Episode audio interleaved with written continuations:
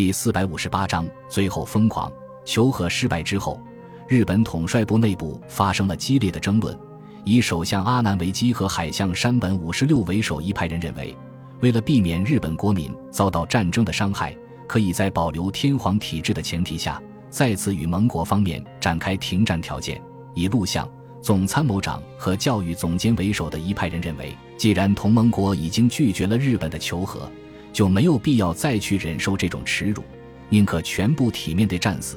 也要让盟军付出惨重的代价。由于裕仁天皇始终没有表明自己的态度，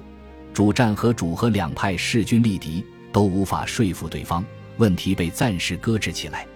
作为日本侵略战争的急先锋，日本陆军一直以凶狠好斗著称。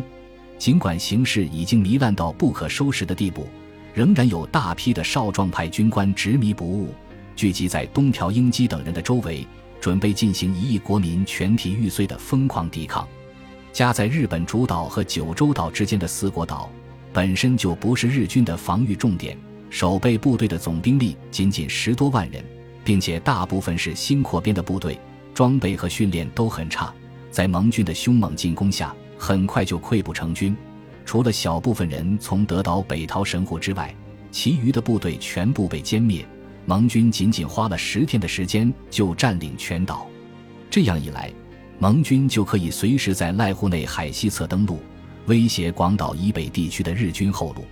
日本统帅部只好命令部队大踏步后退，准备在京都地区进行殊死抵抗。日本统帅部在裕仁天皇的默许下，在以京都为中心。横跨东西海岸的数百公里防线上部署了十四个步兵师团，其中有三个决战师团和一个坦克师团，再加上地方上的守备部队，总兵力接近超过五十五万，并且勉强拼凑出四十余架战斗机和两百七十余架自杀式飞机，坐等盟军的到来。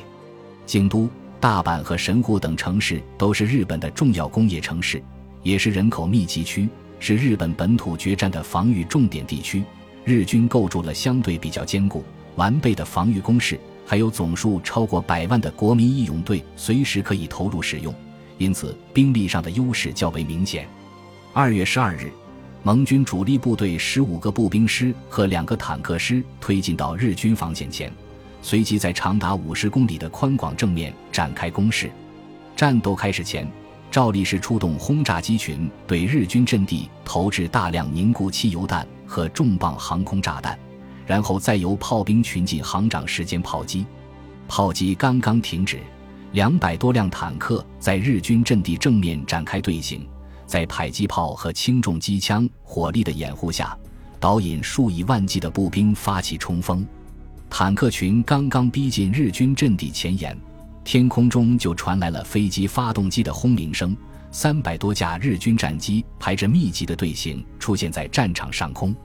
由于日本陆海军航空兵已经很久没有升空战斗，盟军将士还以为是自己的飞机，等到敌机临头的时候才发觉有异，但是为时已晚。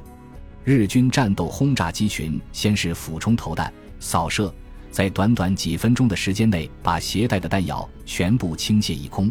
然后迅速向高空爬升，在一千多米的高度掉头向下，向坦克群笔直地冲了下来，发动自杀攻击。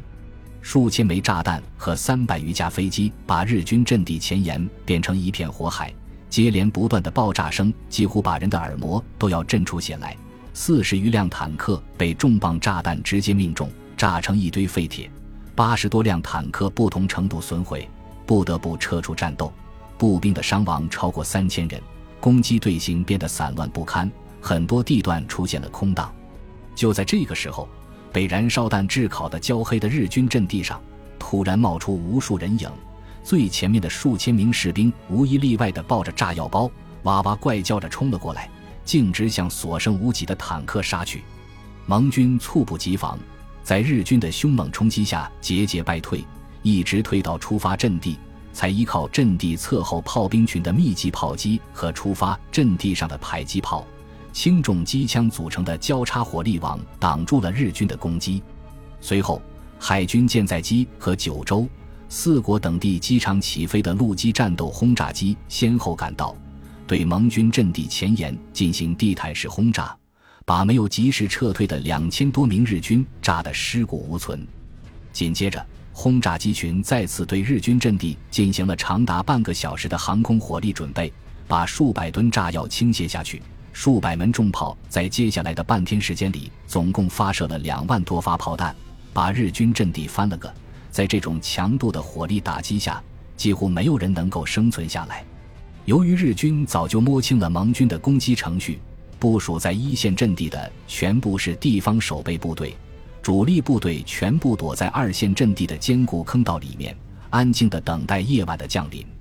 凌晨两点三十分。日军阵地上突然升起三发红色信号弹，紧接着，一百多辆坦克从掩体里面呼啸而出，如同脱缰的野马一般杀向盟军阵地。在坦克群的后面，数以万计的日军步兵蜂拥而上，在步兵的后面是总数超过十万的国民义勇队，他们当中的大部分是中年人和少年，武器是清一色的战刀、长矛和竹子削成的长枪。盟军虽然预料到日军会发起夜袭，但是却没有想到规模会如此之大。部署在一线阵地的少量兵力根本抵挡不住日军的疯狂进攻，仅仅坚持了半个小时就宣告失守。日军在坦克群的导引下，毫不犹豫地向纵深突破。日军指挥官孤注一掷地把全部主力部队派了出来，妄图彻底击溃盟军。紧急动员起来的盟军将士迅速进入攻势。用密集的轻武器射击阻止日军步兵接近，炮兵群不顾误伤的危险，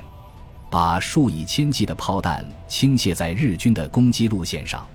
由于日军准备充分，坦克的突击速度相当快，早在盟军炮兵开始轰击之前就推进到阵地前沿，给守军造成了巨大的压力。很快就在好几个地段造成突破。以中国军队为主的盟军将士发挥了顽强的战斗精神，用枪榴弹、炸药包和反坦克枪全力抵御，以巨大的牺牲把日军坦克师团牵制了整整半个小时的时间。这时候，为陆军提供火力支援的舰载机冒着夜间起降的巨大危险，在十五分钟的时间内升空了八十多架轰炸机，及时赶到战场，将日军后续步兵死死地压制住。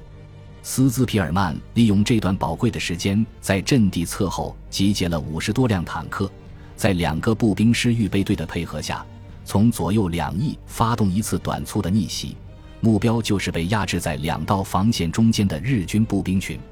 缺乏重武器和反坦克武器的日军步兵，在盟军步坦协同的进攻下连连后退，很快退回到刚刚占领的一线阵地，准备依托攻势全力反击。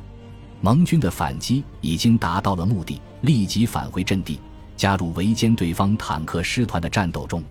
随着天色逐渐变亮，日军赖以遁形的黑夜已经过去，孤军深入，失去步兵掩护的坦克师团随即赤裸裸地暴露在盟军的反坦克炮面前，接二连三的被击毁。没有被击中的四十多辆坦克慌忙调转车头，向北疾驰而去。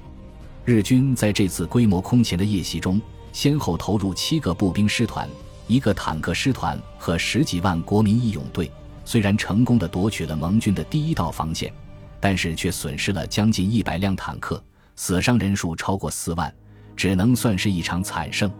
盟军在一天一夜的战斗中，总共损失了一百二十辆坦克、十五架轰炸机，返航时降落失败，落入大海，伤亡人数达到三万。并且被日军夺取了一道防线，在战斗中落了下风。